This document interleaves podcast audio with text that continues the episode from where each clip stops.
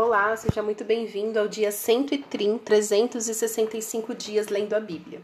Estamos finalizando o livro de 1 Crônicas, com os capítulos 28 e 29, e começamos também o livro de 2 Crônicas 1. Então, no livro de 1 Crônicas, é, foca muito no reinado de Davi, é mais o que Davi fez em sentido ao templo, adoração ao Senhor, o que, que ele deixou ali instituído. E no capítulo 1 de Crônicas começa o reinado de Salomão. Mas o que eu quero conversar com vocês hoje está no capítulo 28 de 1 Crônicas, que é, são as palavras de Davi para Salomão. É, mais para frente, em Ezequiel, capítulo 19, se eu não me engano, 18, 19, fala que deixa muito claro que Deus não vai cobrar nos filhos o pecado dos pais, nem dos pais o, o pecado do filho, ou seja, cada um vai responder pelo seu, seu próprio pecado. Por que, que eu estou falando isso? Porque Davi deixou instruções muito sérias para Salomão em relação ao Senhor, e Crônicas faz questão de registrar isso. E como nós já sabemos que é, de Judá, né? Jesus é o leão da tribo de Judá. Aqui no capítulo 28, Davi começa a falar sobre é, o, a tribo de Judá ter sido escolhida. Ah, e por que, que eu falo isso? Porque ele deixou muito claro para Salomão e para todos que estavam ouvindo o que eles deveriam fazer, continuar fazendo, e eles não fizeram. Como a gente sabe já, né, porque a gente já leu até aqui que Salomão ele se desviou dos caminhos do Senhor. Mas Davi, tudo que ele pôde fazer, ele fez. Então, no capítulo 28, nós lemos: Davi convocou para Jerusalém todos os chefes de Israel, os chefes das tribos, os capitães dos turnos que serviam o rei, os capitões de mil e os de cem, os administradores de todos, bem, todos os bens e rebanhos do rei e de seus filhos, bem como os oficiais, os poderosos e todos os guerreiros valentes. O rei Davi se pôs em pé e disse, lembrando que aqui Davi já estava no bico do corpo, já estava para morrer já é praticamente o último discurso de Davi este. É, Meus irmãos e meu povo, escutem. Eu tive a intenção de edificar um templo onde pudesse repousar a arca da aliança do Senhor e para que fosse o estrado dos pés de nosso Deus. Eu havia feito preparativos para essa construção. Porém, Deus me disse: Você não edificará um templo ao meu nome, porque é homem de guerra e derramou muito sangue. O Senhor, Deus de Israel, me escolheu de toda a casa de meu pai, para que eu fosse rei sobre Israel para sempre, porque ele escolheu Judá por príncipe, e da casa de Judá escolheu a casa de meu pai. E entre os filhos de meu pai se agradou de mim, para me fazer rei sobre todo Israel. Então, aqui, gente, é, de novo, frisando Judá, eu lembro que quando eu li a primeira vez lá, sabe quando José ele é vendido como escravo? Então, tá ali os irmãos, Judá é o que vende José como escravo, né, dos irmãos. Ali Judá é o que e na sequência tem ali o capítulo que ele é vendido como escravo e o capítulo seguinte é a história de Judá. E eu sempre ficava pensando assim, meu, mas por que que a gente está falando da história de José e me coloca aqui um capítulo no meio dessa história só para contar a história de Judá, né? Porque só para lembrar, né, Judá era um dos filhos de Jacó e Judá ele casou, teve filhos, só que seus filhos morreram porque eles eram perversos. E tem todo ali um contexto onde ele acaba que a, a nora de Judá ela faz ali um esquema para ela engravidar do sogro. Então, a linhagem de Judá ele continua através da vida da nora, porque a, nora fez um esquema. Então, toda a tribo de Judá vem disso. E eu nunca tinha parado para pensar nisso desse jeito, do registro histórico de Judá, até ler o livro de Crônicas, dessa visão que Judá é uma peça super importante para a gente entender da nossa fé, da onde Jesus veio, toda a construção que teve até Jesus vir, né? Toda, tudo que Deus falou através de dos profetas até Jesus vir, né? E aqui Davi está falando: o Senhor escolheu Judá Foi o Senhor que escolheu. Ponto. Tá certo, tá errado. Ai, não sei o que, nananã. Deus escolheu a tribo de Judá. Por quê? Porque sim. Continuando. Verso 5: E de todos os meus filhos, porque muitos filhos me deu o Senhor, ou seja, eu tenho filho pra caramba, né? Praticamente Davi falou. Ele escolheu Salomão para se assentar no trono do reino do Senhor sobre Israel. Agora vem a parte mais importante. E me disse: O seu filho Salomão é quem edificará o meu templo e os meus átrios, porque eu escolhi para filho e lhe serei por pai. Estabelecerei o seu reino para sempre. E ele se, e se ele continuar a cumprir os meus mandamentos e os meus juízos, como tem feito até o dia de hoje. Então existe um se bem grande. Deus vai te abençoar se se você continuar a cumprir os mandamentos.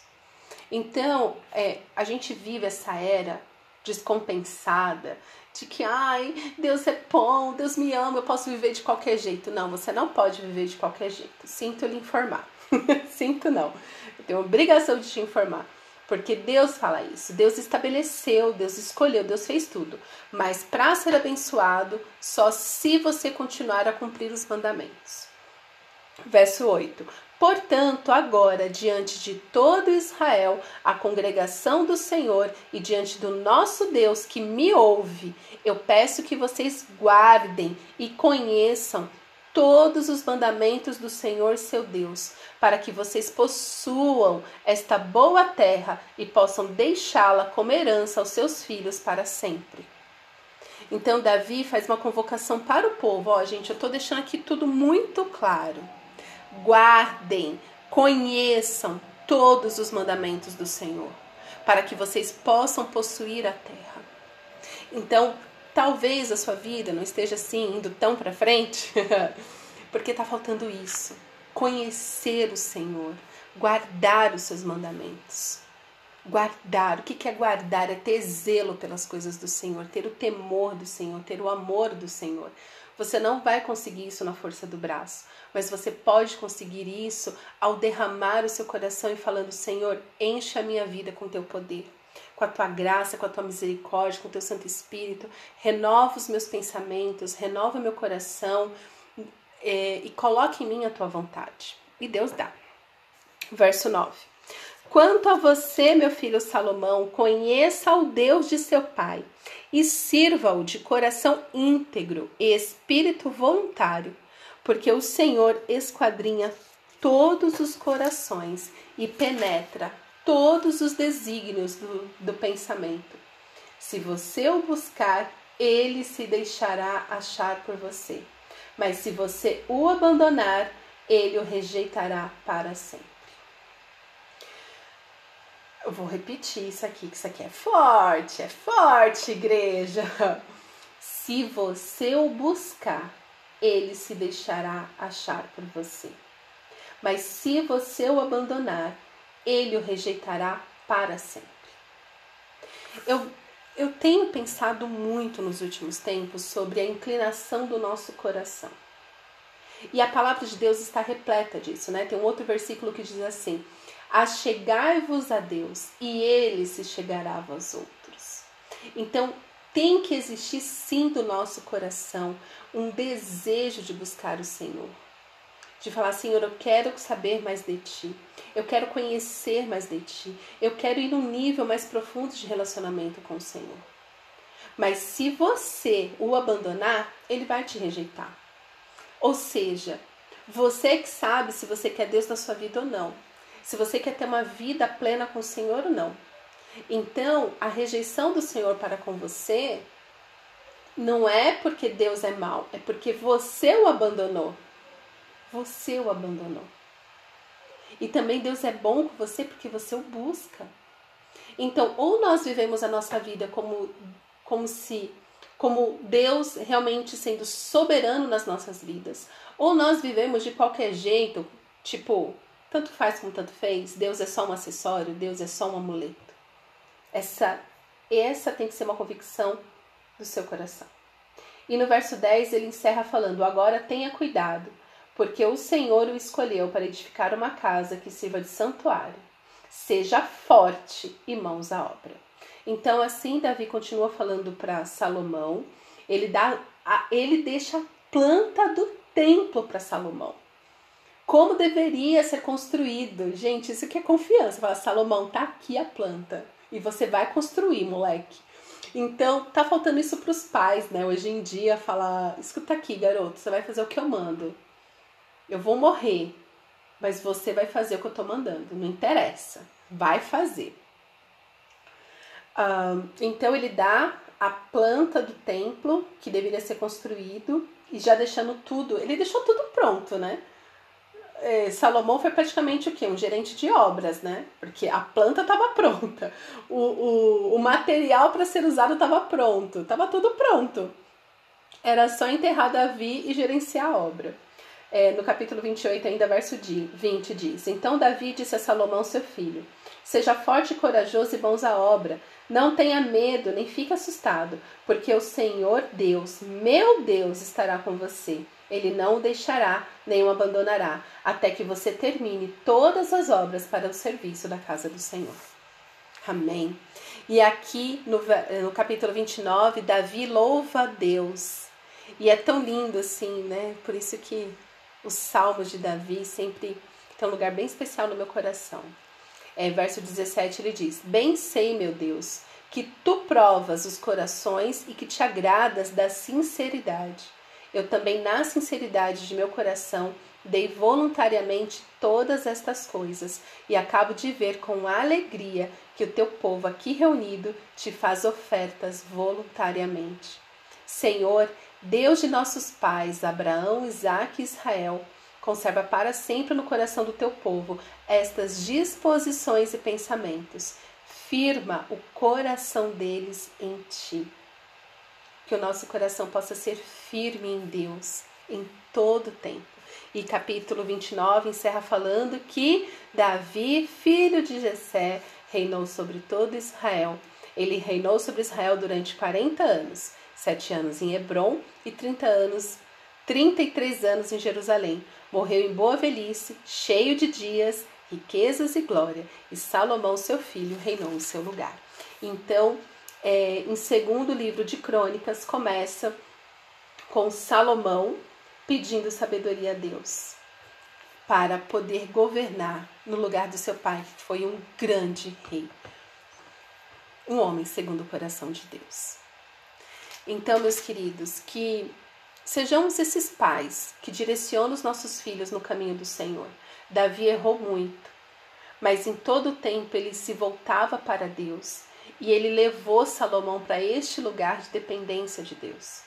Mas ao mesmo tempo que Davi fez isso, ele não pode controlar as ações do seu filho. E Salomão foi muito bem por muito tempo. O problema foi que ele fez algo que Deus já tinha falado que não era para fazer. Salomão casou com muita mulher estrangeira e começou a se prostituir com outros deuses, né? Começou a se envolver com outros deuses. Mas enfim, a gente vai chegar na história de Salomão mas que possamos ter este coração de Davi. Possamos ter essa consciência que se buscarmos o Senhor, Ele se deixará encontrar por nós. Mas se o abandonarmos, Ele nos rejeitará. Por quê? Porque a gente não quer nada com Ele. Você acha que Deus fica insistindo? Tem até uma música que fala assim: ai, Deus insiste. Deus não insiste, não, querido. Calma aí. Ai, Deus insiste comigo, Deus fica insistindo. Que você acha que Deus não tem o que fazer, não, meu filho? Ah, Deus tem muita coisa para fazer. Deus não perde tempo com pessoas que não querem saber dele. Mas, é, como Deus é assim, extraordinariamente maravilhoso, ele sempre está disposto. É, né, Deus está com aquele de espírito quebrantado. Então, quando o seu espírito fica quebrantado, ali tem um encontro com o Senhor. Deus vem ao seu encontro. Né? Deus, se, é, Toda vez que você invoca Deus, que você clama a Deus, ele vem. Então, se em algum momento na sua jornada você abandonou Deus, é só você se arrepender e falar: Senhor, me perdoa. Eu achei que eu sabia o que eu estava fazendo, mas eu não estou. Deus irá te ouvir.